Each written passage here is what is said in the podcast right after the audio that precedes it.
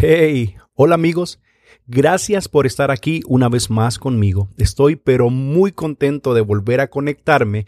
Antes quiero pedir una pequeña disculpa porque hubieron unas cuantas semanas que me desaparecí del mapa, pero la buena noticia es que estoy aquí de nuevo con muchas ganas de volver a conectarme contigo, ganas de ah, terminar el proyecto de devocionales y nuevos proyectos que vienen en camino. Con muchas ganas y con mucha fuerza de seguir grabando episodios para este podcast. El episodio de hoy quiero compartir una frase que es muy famosa entre nosotros los cristianos.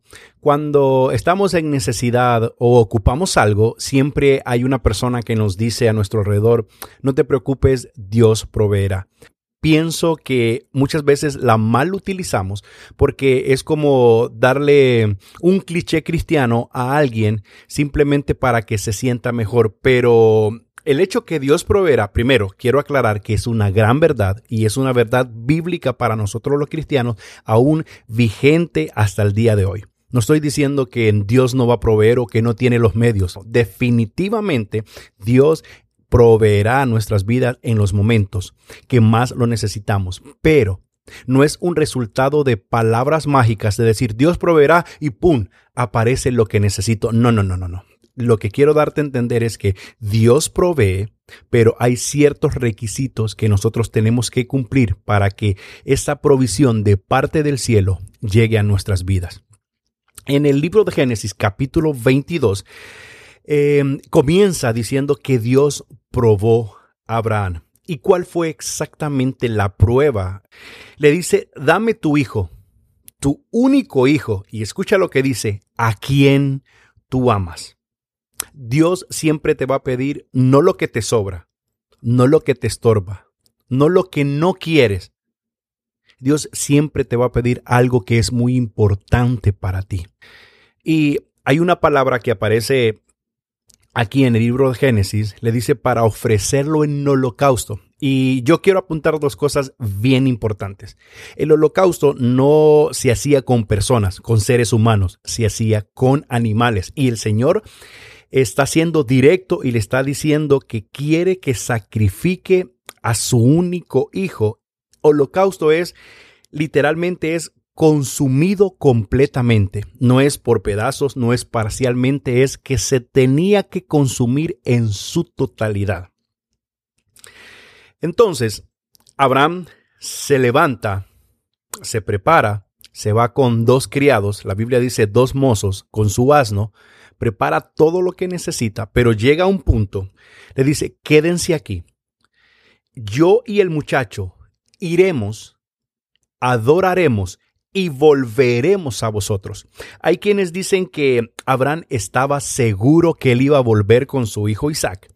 Otros dicen que Abraham no sabía lo que iba a pasar, simplemente estaba creyendo que Dios iba a hacer algo. Y si no, igual él iba a ejecutar a su hijo.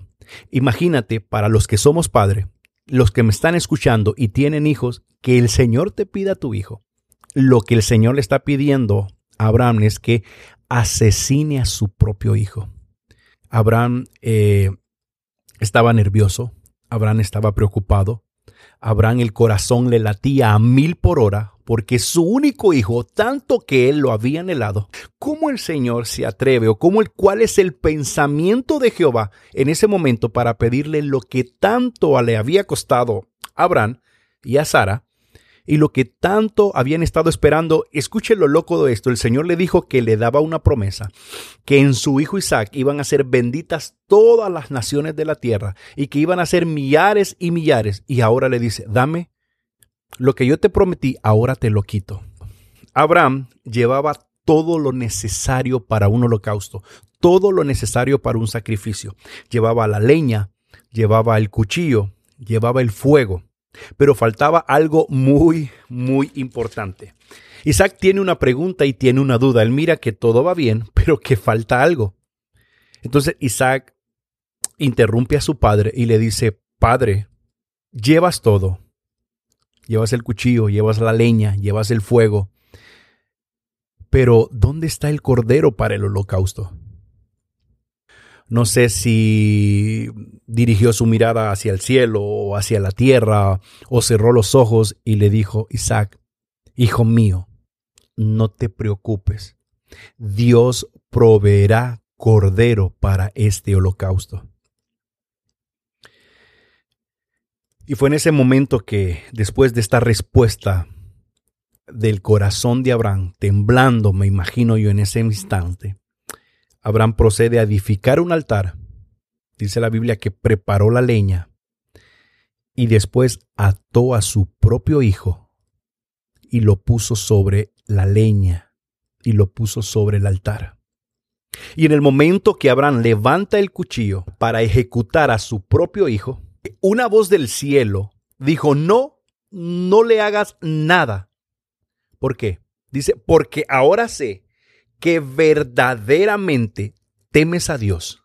Dice, porque no me rehusaste a entregarme a tu propio hijo. No negaste la vida de tu hijo que tanto amas, entregársela a tu Señor.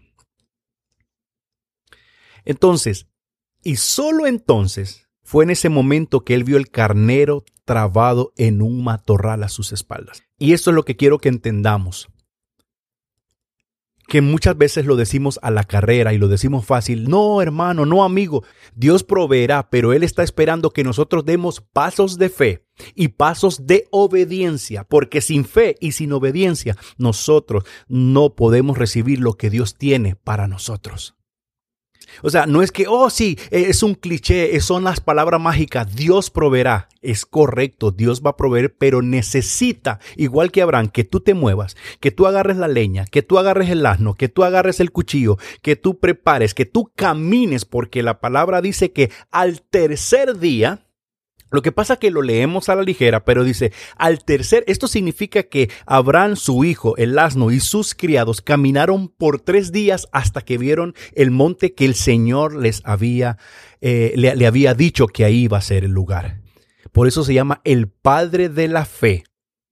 Estuvo dispuesto a ejecutar, a entregar lo que él más amaba. Hasta en ese momento vio el Cordero, porque no lo vio cuando empezó el recorrido, no lo vio a mitad del camino, no lo vio cuando Isaac le preguntó, sino que vio el cordero, vio la provisión de Dios hasta que estuvo dispuesto a asesinar lo que más amaba, o mejor dicho, a entregar lo que Jehová le estaba pidiendo específicamente. Y hay una segunda llamada del ángel, es la promesa de muchos años atrás. Y esa promesa cobra mucho más fuerza que antes, porque ahora Dios conoce el corazón de Abraham y conoce el corazón de Isaac. ¿Por qué conoce el corazón de Isaac? Porque Isaac ya era un muchacho. Algunos teólogos dicen que Isaac fácilmente pudo haber corrido y Abraham era muy viejo que no lo pudo haber alcanzado. Pero Isaac se sometió a su padre porque su padre se sometió a la voluntad de Dios. Y después de esto, son aquellas famosas palabras que muchos repetimos y las ponemos en redes sociales y las hacemos hasta murales dentro de las paredes de nuestra casa. Le dice, te bendeciré grandemente, multiplicaré tu descendencia como las estrellas del cielo, como la arena del mar.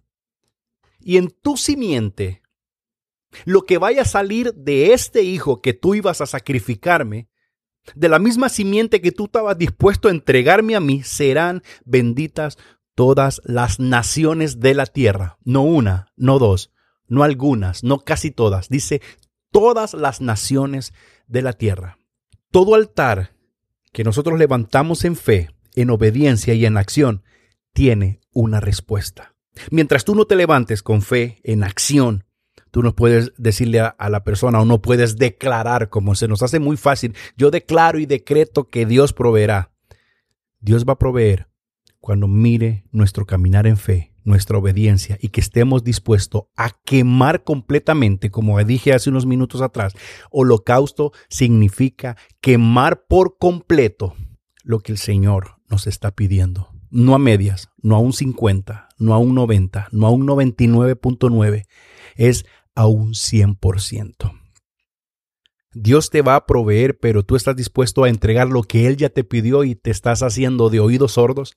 Quizás alguna relación, el orgullo, pasiones desenfrenadas. Hay algo que el Señor te está pidiendo. Y dices, pero ¿por qué el Señor no me provee? ¿Por qué el Señor no me entrega? ¿Por qué el Señor no me da? Va a estar el carnero trabado cuando tú acciones en fe.